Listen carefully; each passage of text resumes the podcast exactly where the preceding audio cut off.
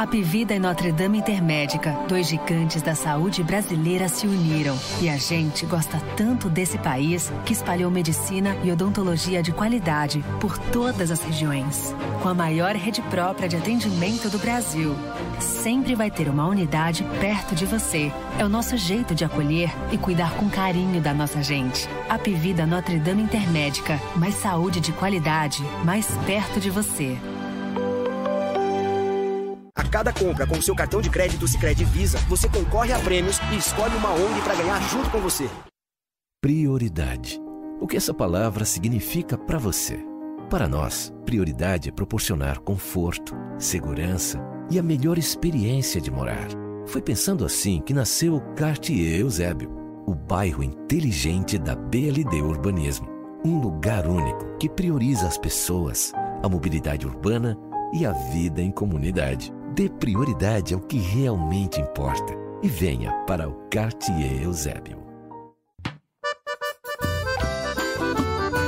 Cajuína São Geraldo, qualidade e tradição, presente em todo momento e na sua região. São Geraldo, toda família pediu.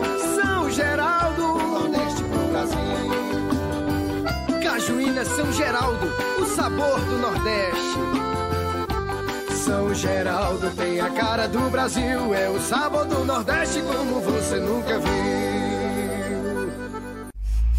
Todo início é pequeno, não temo e vou aprendendo. Eu me adequo ao que tenho, mas não limito meu sonho. Liberdade é o que somos pra ser o que nós quisermos. O aprendizado é claro e ele não para. É outro dia, irmão. Outra oportunidade, seja a melhor versão. Forme sua identidade livre pro sim e pro não. Em casa ou na cidade, sala de casa é aula e ela não para. Aprender aqui não tem limite. Uninasal, aprendizado que forma líderes.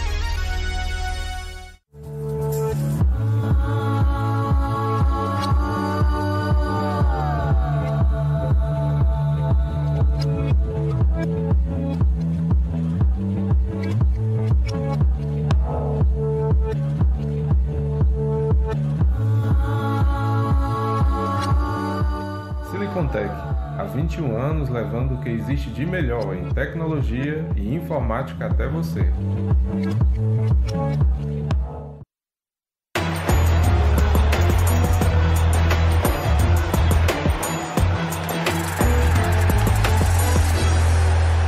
Especial Esportes o Povo. Oferecimento. Apivida Notre Dame Intermédica. Mais saúde de qualidade, mais perto de você. Quartier Eusébio, o bairro inteligente da BLD Urbanismo a um quilômetro do centro, ao lado do Cidade Alfa. Sicredi, abra sua conta com a gente. Cajuína São Geraldo, o sabor do Nordeste. Silicontech, há 21 anos levando o que há de melhor em tecnologia e informática até você. E Uninasal, o aprendizado que forma líderes. Este podcast é uma realização do povo. Cruzou, bateu, vai marcar, pontou, atenção, disparou! E é gol!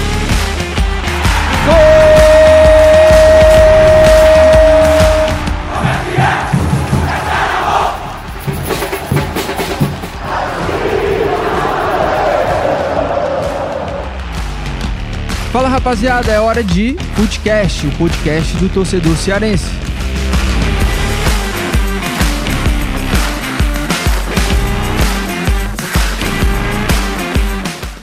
Vem com a gente, rapaziada. É Messi, hein? É Messi. É dia de Messi. Messi já decidindo mais um dia de Copa para Argentina. Messi e Julian Álvares. Que jogaço, hein? A Argentina atropelou a Croácia e poderia ser contra a gente, né? Contra o Brasil, mas não. O Brasil fiasco diante da Croácia. A Argentina foi lá e mostrou como é que se faz, como é que ganha jogo na Copa do Mundo, no mata-mata e Claro, a gente vai debater e analisar muito aqui sobre esse 24 dia de Copa do Mundo, onde a Argentina bateu a Croácia e está na final do Mundial com Messi e companhia.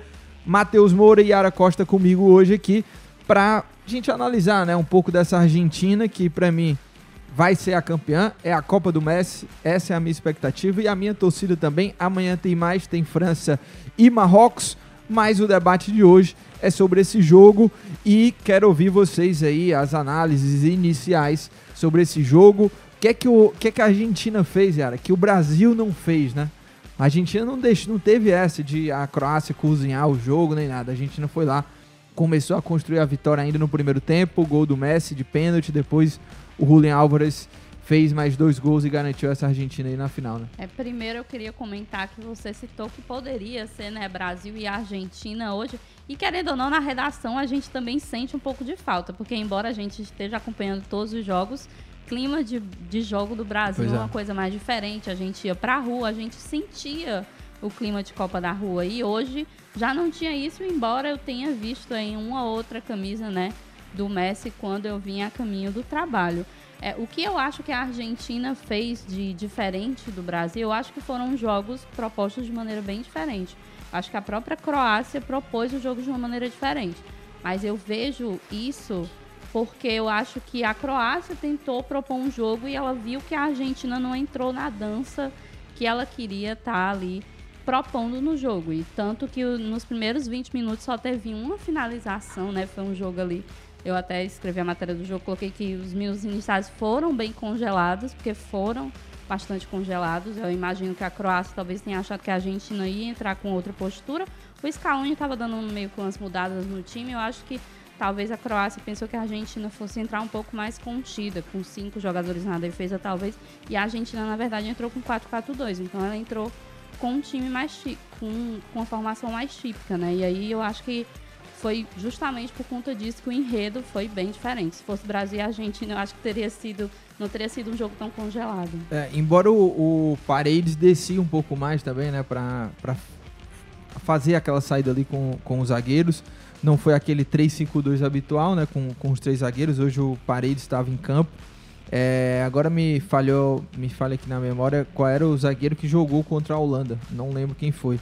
Que foi Romero, Otamendi e o outro zagueiro da Argentina que não, não lembro agora quem foi. E hoje teve o Paredes, é, uma Argentina com mais qualidade de passe, né? E fechando os espaços também para a Croácia, que realmente os, os, os minutos iniciais, até a gente falava lá na, na redação, né? Tava me dando sono já, mas aí a coisa foi esquentando e, e a gente teve um bom jogo. A Argentina é, dominou a Croácia e realmente não entrou no jogo, né, Matheus? A Argentina conseguiu é, envolver a Croácia, o Brasil é, não conseguiu também ser eficiente, porque o Brasil também teve as suas chances contra a Croácia. E diferente do Brasil, a Argentina, quando chegou ali na frente, é, foi decisiva. Claro que o pênalti também ajudou isso, né? Foi um pênalti claro ali. O Álvares foi derrubado pelo próprio o, o Livakovic, né? O goleiro. E aí dali é, começou a queda da Croácia, né? É, nesse momento inicial do jogo, eu, eu, eu vi que a Croácia ela teve um controle do meio campo. E a partir dali ela conseguiu ditar o ritmo do jogo, que é muito favorável para ela, que é um jogo mais cadenciado, um jogo mais lento, um jogo que não acontece muitas coisas. Foi isso que ela fez com o Brasil também, de travar muito a partida. É, é um time chato de se enfrentar, né? Mas que ali a partir dos 30 minutos, é, a Argentina que entrou em campo sem, sem buscar muita posse de bola, o Messi não estava tendo tanto espaço para trabalhar jogadas. A construção ofensiva da Argentina estava sendo muito prejudicada por essa forma de jogar da Croácia, de dominar o meio campo, de ter muita posse de bola. Mas a partir dos 30 minutos, a Argentina usou um, um- um método que é muito usual da Croácia, né? Que é o contra-ataque, a transição rápida em velocidade. E foi a partir dali que os dois gols da Argentina no primeiro tempo saíram, né? A construção do primeiro gol, que foi do. Foi o, o Enzo Fernandes puxando o contra-ataque, deu um belíssimo passe pro Álvares, né? Que ficou cara a cara com o goleiro e acabou sofrendo pênalti. E no segundo lance foi o Messi puxando, a bola sobrou pro Álvares, ele foi carregando nos trancos e barrancos e terminou fazendo o gol, né? Então a Argentina ela entrou em campo com uma proposta, assim, eu acho que mais defensiva, de esperar um pouco o jogo, de entender como é que a Croácia ia se comportar e soube aproveitar muito bem os espaços que a Croácia começou a ceder durante o jogo, né? Que não é um- uma característica da Croácia. A Croácia é um time que, como, como contra o Brasil, ela entra mais recuada, ela fecha os espaços. E contra a Argentina, não. A Argentina meio que soube pescar a Croácia, entendeu? É, deu a bola pra Croácia, vai Croácia, joga aí.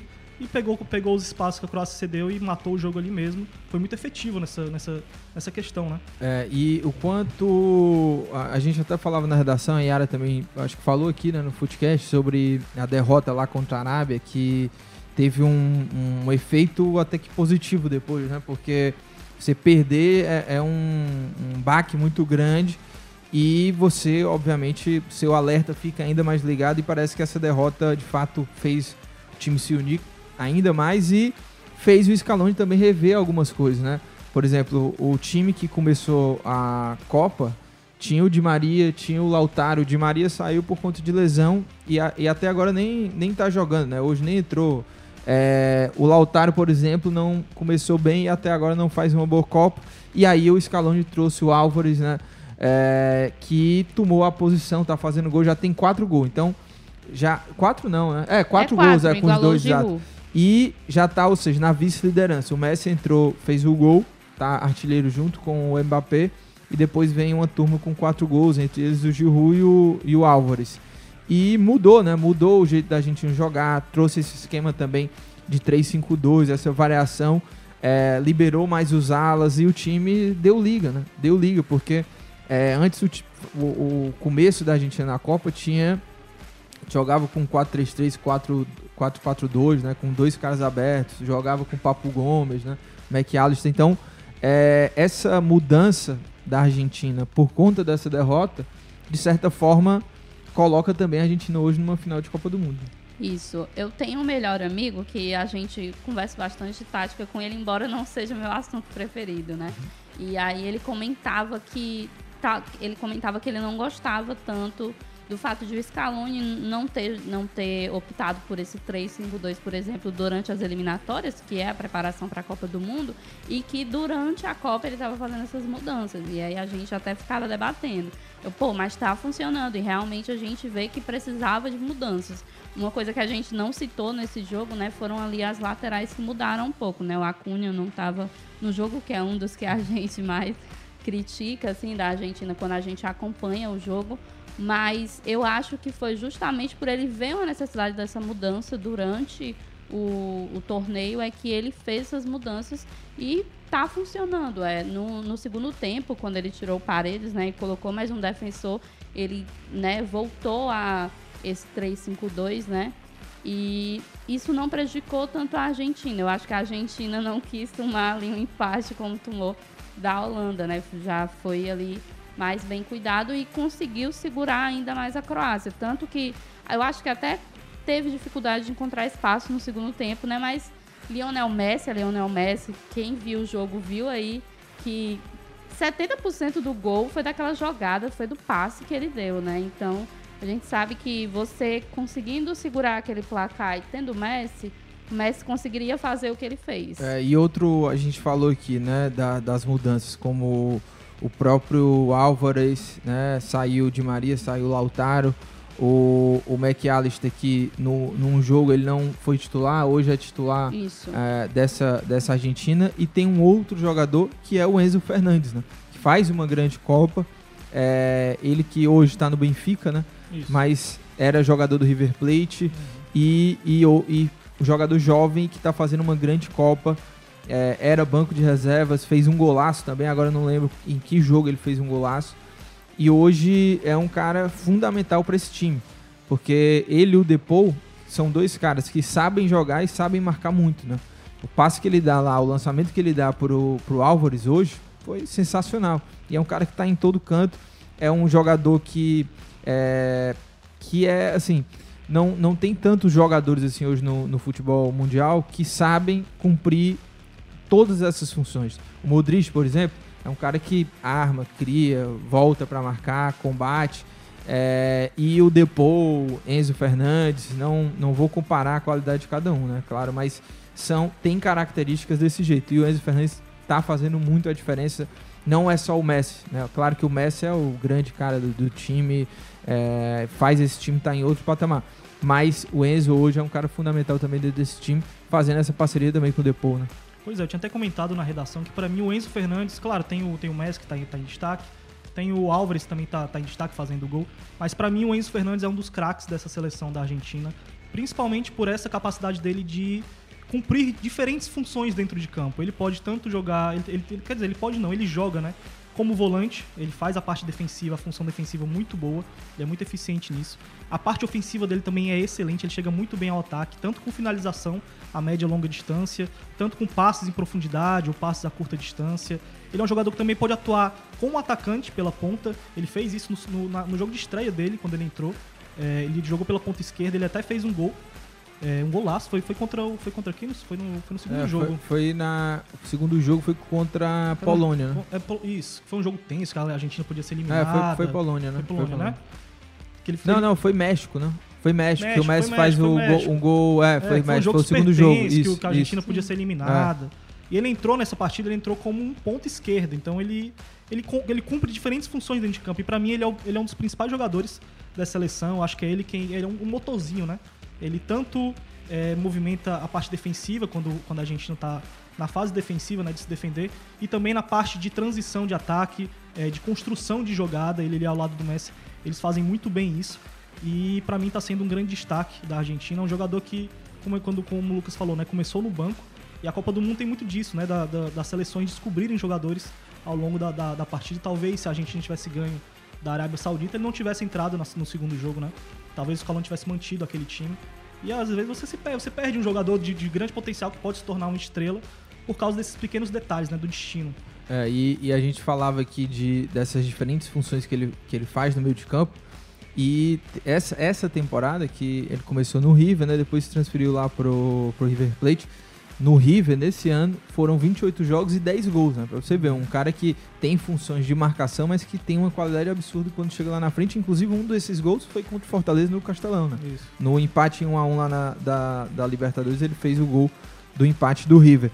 E ó, vou trazer alguns números aqui do, do Enzo Fernandes da partida de hoje. Atuou os 90 minutos, deu 61 toques na bola, 87,5% de passes certos, um passe decisivo, é, deu uma bola longa e acertou, que eu acredito que é aquela Álvares, pro, né? pro Álvares, né? É, teve uma finalização no gol e deixa eu ver o que mais aqui. De nove duelos no chão, né? Sem ser duelo aéreo, de nove ele, ele, ele venceu quatro. Quatro, quatro duelos. Deu quatro desarmes e, e é isso, né? São as principais estatísticas aqui do, do Enzo Fernandes, segundo os dados do SofaScore. Vou trazer os dados do Messi da partida de hoje, que jogou os 90 minutos, né? É, e até o pessoal tava comentando, né? O Scaloni não vai tirar o Messi, mas talvez seja a última Copa dele, né? O cara quer desfrutar até o último minuto ali. 90 minutos de jogo, um gol, uma assistência, é, duas finalizações na direção do gol. De sete dribles que ele tentou, cinco ele acertou. Perdeu uma grande chance. É, 63 toques na, toques na bola, 85% de, de passes certos, dois passes decisivos. Deixa eu ver o que mais aqui. É, é, essas são, são as principais esta- estatísticas do Messi. E o para fechar aqui os dados aqui do do Julian Álvares. Ele deu duas finalizações na direção do gol, então foram os dois gols dele marcados aí diante da Croácia, ou seja, mostra uma eficiência muito grande dele, né? Porque ele não, não teve mais nenhuma outra finalização no jogo. Deu só 28 toques na bola, é, deu 12 passes certos, 85, mais de 85% aí de, de, de precisão e acertou duas bolas longas em duas tentativas, não ganhou tantos duelos no chão, né? Foram oito, ele, ele venceu duas, mas assim, mostra a eficiência também dele ali no ataque quando, a- quando o, o lance apareceu para ele, né? Ele estava muito bem posicionado, o lance do Messi. E o primeiro gol dele, agora. Ah, o primeiro, o primeiro gol dele foi sensacional. né? Arrastou, arrastou todo mundo. E quando o cara tá também em grande fase, né, acontece essas coisas. Porque o Álvares foi passando por todo mundo, a bola batia no cara, voltava nele e acabava dando certo. Pra vocês, quem foi hoje o melhor do, do jogo? aí? a gente citou, trouxe três estatísticas aqui, né? Do Enzo, do Messi e do Álvares, mas pra vocês, quem, quem que jogou mais bola hoje? Eu acho que apesar de o Álvares ter marcado os dois gols, ter sido super participativo, eu acho que não tem como tirar um pouco isso do Messi, porque ele fez o gol, também deu assistência. E a gente comenta muito na redação que é a última Copa dele. É, até então, nas, nas Copas, né, em geral, ele tinha seis gols, é, agora já passou o Batistuta, né?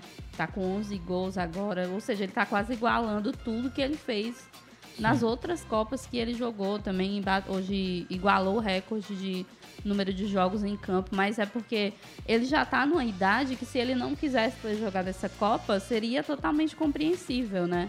E a gente também a gente achava que a gente já tinha visto o super auge do Messi quando o Messi estava no Barcelona.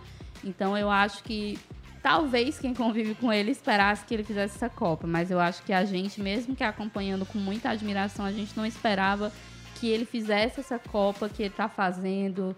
Talvez a gente esperasse que ah, nas, nas, nas fases seguintes ele vai começar a ficar cansado. Porque a gente sabe Sim. que a idade do futebol é uma idade bem E, baixa. e né? outra, né? Ele chegou nessa Copa depois de uma temporada bem bem- meia boca, né? Sim. Não, não jogou muita bola lá no, no PSG. De certa forma, até foi decepcionante a temporada dele. Sim. né? Então, Tem gente que brinca dizendo que ele fez uma temporada mais ou menos porque estava se preparando, para a Copa, né?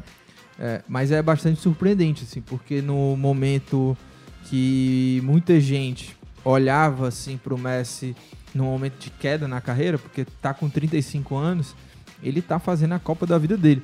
E, e, e, assim, eu também tô contigo, acho que o Messi foi o craque do jogo.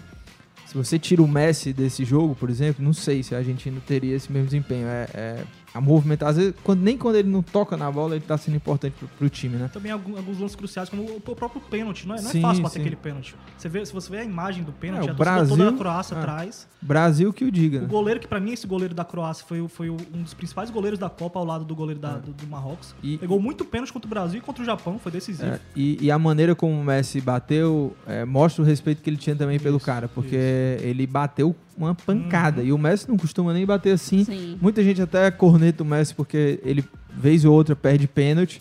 Mas ele, obviamente, viu né, o que aconteceu com o Brasil. O Livakovic também já tinha pegado pênalti contra o Japão. É um goleiro pegador de pênalti, então o Messi não deu azar ali. E ele foi na bola, né? Deu Porque chance pro é azar. impossível É. pegar, mas E- ele foi. E um pênalti difícil, né? porque Difícil, tem muito difícil. jogador que. Porque ali não dá pra pegar, né? E Na ali, gaveta é, ali. Mas é muito difícil. Muitas vezes o cara erra, né? O E, cara é, bota por exatamente, e também pelo, pelo contexto do jogo, porque era um, era um contexto onde o jogo tava difícil pra Argentina, não tava um jogo fácil. É, a Argentina era semifinal de pior, né? Mundo, Era é, pior Tava pior, tava pior. Era, é uma semifinal de Copa do Mundo, valendo vaga na final, entendeu? Tem todo um contexto, se é a última, a última Copa, né? A gente não sabe se o Messi vai querer Sim. jogar a última, Ou se vai uma, ter né? nível, É, né? Assim, se nível, ele vai estar né? bem, né? Mas é um contexto bem complicado que talvez outro jogador, talvez um, o Álvares, por exemplo, um jogador novo, né? Talvez ele não seguisse, né, naquele momento. E o. Pra você, quem foi o melhor? Eu acho que foi o Messi também. Eu acho que o Messi, pela responsabilidade que ele tem né, dentro de campo, é, pelo que ele construiu dentro do jogo, né, de abrir o placar, de fazer a jogada do terceiro gol, que foi um- uma jogadaça, e pela liderança dele, né, de comandar essa seleção. Eu acho É que a, é a versão craque. do Messi maradoniano. O cara tá Maradoniano, demais. é. O Márcio Vieira disse que se o Brasil pegasse a Argentina tomaria três também. O Carlos aqui fala que o Messi vai ser eleito novamente o melhor do mundo e que o Enzo Fernandes é, é a revelação dessa Copa, né? É, o Sampaio que diz que a Argentina leva sempre jogadores experientes, jogadores que têm é, bola no sangue, leva o jogo pensando no seu país. Messi foi vendido, mas nunca esqueceu suas raízes. Parabéns ao Messi. Ele disse que confiou no Messi, né? É, deixa eu ver o que mais que tem aqui. O, o Alisson Paiva pergunta: analisando os elencos, a Argentina é melhor do que o Brasil? Eu acho que no papel não, eu não acho. Eu não acho que no papel a Argentina tenha um elenco superior ao do Brasil, porém a Argentina tá aí, né? Numa final de Copa do Mundo e tem um Messi decidindo todo o jogo.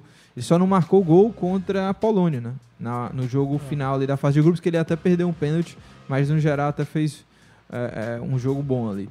É, deixa eu ver aqui, o que mais aqui? O, o Márcio ainda fala que é, essa Copa vai coroar o legado do Messi. Se vencer essa Copa, ele passa a lenda do Diego Maradona, com certeza. E a Ana Fontinelli fala que vimos um grande jogo, um ET em campo. Há quem queria ver a Argentina eliminada. Eu torci pelo futebol arte, pela raça. O ET deu show, ele está na final. Eu torço que o Messi seja campeão mundial. Eu também estou nessa, nessa torcida. Thiago Minhoca. Acabou de é, aparecer aí nos é, comentários. Ele dizendo que. Mandou um abraço para todo mundo, dizendo que você, Yara, e o Matheus, só os que fecharam a festa ontem. Isso é verdade. E o seu Flow aqui dizendo que o Messi foi o melhor, é o melhor da história. É o Messi que ele já tem seis títulos de melhor do mundo.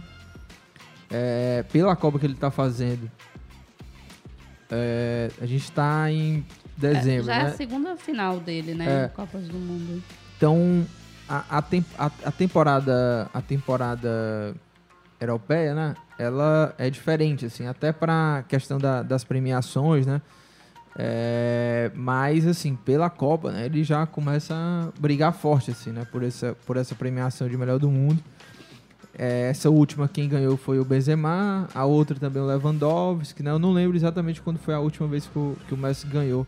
Talvez tenha sido em 2019, agora eu não, não lembro direito. Mas o Messi que nessa Copa ele já tá batendo recorde, você até citou, né, se tornou o maior artilheiro da Argentina em Copas, 11 gols, passou o Batistuta, que era um matador fino. É, pode se tornar o jogador na história com mais jogos em Copas. Isso sem ser argentino, só da seleção argentina, né? Da história. Na verdade, ele já, ele já igualou. tornar, é, né? já, Hoje ele igualou, mas independente se ele passasse ou não, é, É. que, o- como o Matheus colocou na matéria, se ele fosse, acontecesse alguma loucura Sim. hoje ele fosse expulso, aí não teria como ele chegar a 26 que ele, jogos. é, ele igualou 25, né? Ele já é o jogador com mais jogos na Copa junto com o Matheus, né? Ele divide isso. E aí vai jogar a final sem dúvida, a não ser que ele se lesione aí, mas não. Sim. Vou até bater na madeira aí, velho. Não, bate na madeira, né? bate na madeira. Deixa o homem no, É, é. quarto trancado. É, deixa ele lá. O Depou cuida muito bem dele. E o Messi, que tá na quinta Copa dele, né? Então, em 2006, ele foi com 18 anos. É, claro, não, não foi o destaque, né? Era, era banco. Aí depois, em 2010, também não, não foi lá essas grandes coisas. E aí, em 2014, ele faz ali até então a melhor Copa dele, né? Até essa de 2022. Leva a Argentina pra final.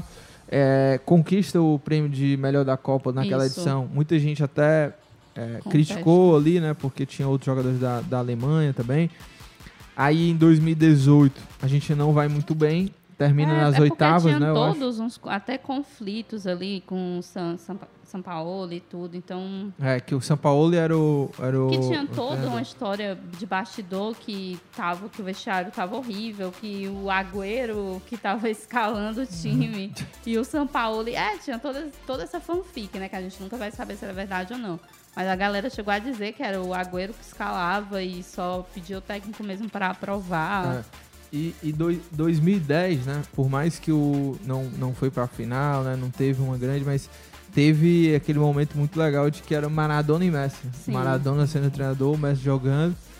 2018 o, o- foi, foi essa Copa, né? Do, do, do São Paulo.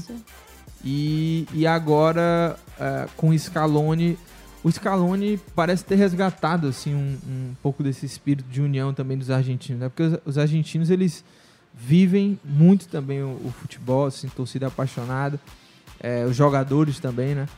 E parecia, a Argentina parecia ter se perdido um pouco, né? Você não, a gente não falava com tanto entusiasmo, assim, da Argentina com grandes elencos, é, foi depois ali de, de uma- que a gente até tava brincando um dia desses, né? Que tinha o Higuaín, né? Tinha Agüero Sim. também, é, que tinha grandes jogadores, mas não, não, não conseguia ter o resultado. E o Scaloni parece ter resgatado não só o bom futebol, a maneira do, do- da Argentina jogar, de conseguir ir longe, conquistou a, a, a Copa América, que pro- brasileiro, uma, uma Copa América a mais e uma Copa América a menos, não, não- né? o Brasil já ganhou tantas, mas a Argentina tinha essa coisa do jejum. Né? O Messi, por exemplo, nunca tinha conquistado até ano passado Sim. um título profissional. E, e eu acho que isso fez foi muito importante também. Most- mostrou que havia uma evolução com o Scaloni. O Messi que chegou a um, a um determinado momento ali de querer abandonar, né? Quando perdeu mais uma Isso. Copa América para o Chile, que eu acho que foi em 2020, será? 2019? Agora eu não, não lembro. Mas o Messi até é, quis sair da Ele seleção, né? muito esse peso, né? É. Da- da- da- dos das pessoas colocarem ele como se ele fosse um vilão dentro da- da Era, e seleção. tinha isso. A, a- a- o que eu vejo de diferente nessa Copa é que finalmente a, a torcida da Argentina abraçou de vez o Messi. Tinha uma época até que jogava Messi e Tevez, e o torcedor argentino considerava mais o Tevez como o craque do time, né? Porque era muito identificado, o Tevez é muito identificado com o torcedor argentino, Boca Juniors, tudo. E agora não, assim, o Messi é, torcida completamente com ele, gritando junto com ele. Você vê a comemoração dele, você vê ele vibrando, né? E até por isso essa coisa do- da versão dele maradoniana também. Então, o Messi é, é aquilo que eu digo, pra mim é a, é a Copa do Messi. O Messi está é, carregando esse time e, e o time também acreditando, a equipe jogando muito. E aí eu, eu pergunto pra vocês assim, é, que, que você acha que foi determinante nesse trabalho do Scaloni para dar essa volta por cima, para voltar a ser uma Argentina que conquista títulos também? O Scaloni ele já fazia parte da comissão técnica da Argentina, então ele já sabia mais ou menos como funcionava e por ele estar lá dentro, ele sabia o que era que não tinha dado certo nos últimos anos. Então eu acho ele, que ele, ele, juntou... ele esteve na Copa da, da Rússia? Eu não lembro se ele já estava na comissão técnica na Copa da Sim. Rússia, mas depois que ele assumiu já fazia um tempinho que ele estava é, ali internamente, né? E eu acho que ele conseguiu entender e também passaram muitos nomes fortes, né? É, como treinador da Argentina. Então, querendo ou não, quando o São Paulo chega, já tinha ganhado uns títulos que a Argentina não tinha ganhado, ele ganhou com o Chile. Então, querendo ou não, há ali um meio que uma hierarquia, digamos assim, né? Óbvio que todos os jogadores respeitam técnicos, mas eu acho que a partir do momento que chega o Scaloni, que ah, é um projeto novo, é um cara que meio que está começando do zero. Eu acho que houve um respeito dele pelos jogadores e os jogadores aprenderam a respeitar ele. Porque hoje você vê que os jogadores respeitam muito tudo que ele propõe, né? Embora às vezes eu acho, como todo técnico, que às vezes ele possa ser um pouco teimoso. Inclusive, eu acho que a Argentina perdeu para a Arábia porque eu achei que ele foi um pouco teimoso. Mas eu acho muito bonito essa relação de os jogadores acreditarem no projeto dele e, eles, e ele acreditar nos jogadores que ele colocam em campo, né? E aí eu acho que é justamente isso que faz essa relação funcionar. Porque você vê aí que o time tá na final, teve toda uma comemoração, mas ele não se coloca como um protagonista, né? Ele, ele entende que ele é que, ele entende que ele é um protagonista junto com os jogadores. Ele não se coloca assim como principal protagonista, né? Eu acho que existe esse respeito mútuo e é esse respeito mútuo que faz com que as coisas funcionem bem. É, e ele eu tava vendo aqui é, desde quando o Scaloni ele assumiu, né? Que realmente foi ali depois da Copa da Rússia, é, já estava nesse trabalho aí de, de- da comissão. E eu lembro realmente que ele, ele começou de forma até interina, assim, né? Ele, ele começou meio ali para tampar um buraco, não tinha tantas opções ali no- naquela época para assumir a Argentina. E no começo até tinha isso, né? De será que o, o- esse elenco da Argentina, que teve tantos problemas lá na Copa da Rússia, com um treinador que- São Paulo, né? Com toda a grife e tudo, vai, vai abraçar o Scaloni? Porque até então ele, não- ele não tinha Ele nenhum trabalho. como estagiário, Ah, ele era isso, isso. tratado como É. estagiário. Ele, antes de começar a trabalhar na, na seleção, ele tinha sido auxiliar, na, feito um trabalho de auxiliar no Sevilha, acredito até com o São Paulo, né? E hoje tá aí, né? Tá fazendo um, um grande trabalho e é um cara que quando acabar a Copa, sem dúvida nenhuma, assim, na, na verdade ele, ele já se colocou hoje numa prateleira mais diferenciada, né? Pelo, por tudo que ele fez, porque ele é responsável por essa reestruturação, né? Da, da Argentina e faz um grande trabalho. E eu vejo muito também que essa, essa nova geração de jogadores que chegou, né, que, então, que estão integrando essa seleção da Argentina, também teve muito, muito do resgate da característica do, do, do que é ser o futebol argentino, né? Eu acho que tem algumas seleções do mundo que têm características muito específicas. O Brasil, por exemplo, é aquele futebol arte, aquele futebol descontraído, é o pandeiro. A Argentina é o futebol de raça, o futebol de catimba, o futebol de luta. Eu acho que a Argentina resgatou isso, eles conseguiram resgatar esse sentimento, entendeu? E mostrar isso dentro de campo. Que é muito importante, né? A gente vê que a Argentina sabe sofrer em alguns jogos, nem todo jogo ela jogou bem nessa Copa do Mundo, mas soube sofrer, soube sair na frente com 1 a 0 e segurar o placar, soube fazer catimba, teve raça, teve vontade. Então eu acho que esse mix aí de, de talento com resgatar o que é a seleção da Argentina, eu acho que tá casando muito bem nessa Copa do Mundo. É, ontem eu e, e Thiago Minhoca a gente é, analisou os dois duelos é, e a gente não vai entrar muito aqui no assunto de França e Marrocos, né? Porque amanhã a gente vai deixar o programa como o de hoje só para falar desse jogo. Mas quero saber de vocês é, pitacos para esse jogo, né? França e, e Marrocos. Quem vocês acham que passa? Eu vou dizer o meu aqui. Eu acho que vai. é, acho que a França passa, mas eu acho que não vai ser um jogo como esse, assim, de um, um dominar, ser um- uma definição ali desde o começo, né? Porque a Argentina, no primeiro tempo, fez 1 a 0 e, enfim, construiu a vitória, dominou. Eu acho que vai ser um jogo mais apertado, um jogo até mais difícil. E eu acredito que vai ser um 2 a 1 para a França, é um jogo apertado, um jogo mais, mais tumultuado, assim, você, Yara? É, eu gosto muito de romantizar competições como Copa do Mundo, como Libertadores. Eu sempre falo, eu sempre comento aqui que ah, o River Plate, quando ganhou as Libertadores, por exemplo, começou jogando horrível, né? Assim como a, a Argentina perdeu nessa Copa no primeiro jogo e agora está na final. E o Marrocos tem muito desse enredo que eu acho legal. Mas eu não vou ser hipócrita aqui de dizer que eu acho, eu não acho mesmo que você, né? Eu não acho que vai ser um jogo é, tão equilibrado para a França. Óbvio que é, essa altura do campeonato eu estou me arriscando em estar tá, né, subestimando o Marrocos depois de tudo que o Marrocos fez. Mas eu não acho que o Marrocos é como a gente falou, a gente estava comentando sobre a França antes do Footcast, e eu acho que a França tem muitas qualidades individuais que tornam o coletivo dela muito forte.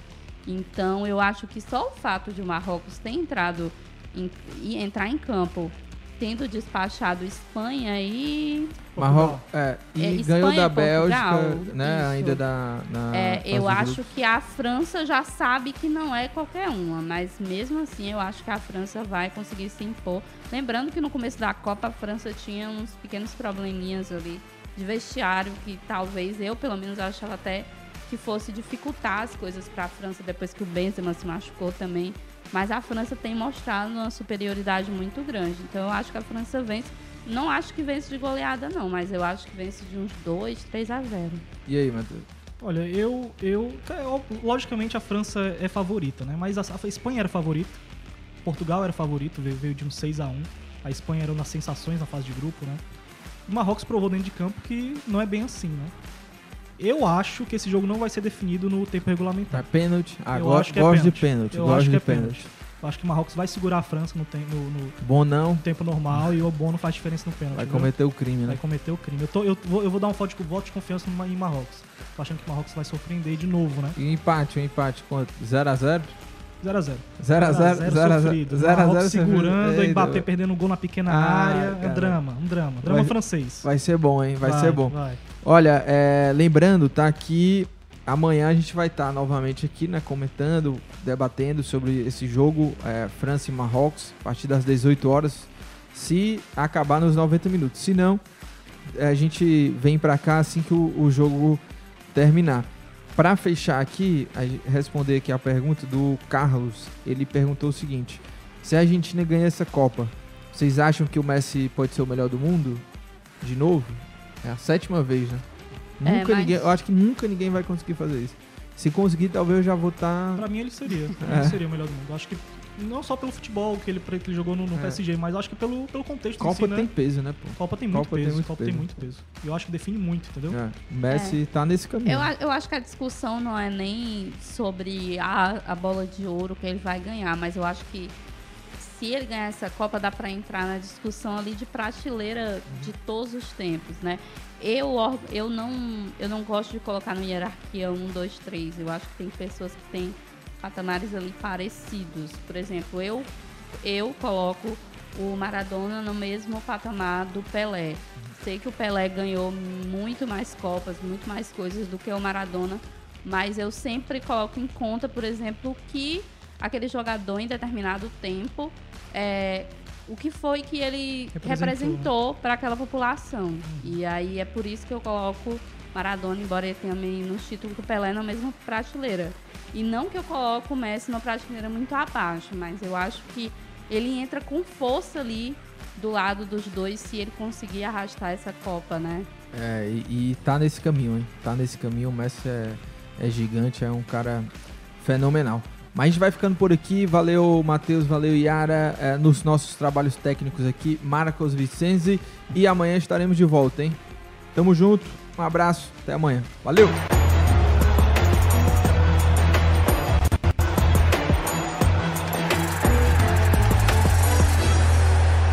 Especial Esportes do Povo. Oferecimento. Apivida Notre Dame Intermédica. Mais saúde de qualidade, mais perto de você.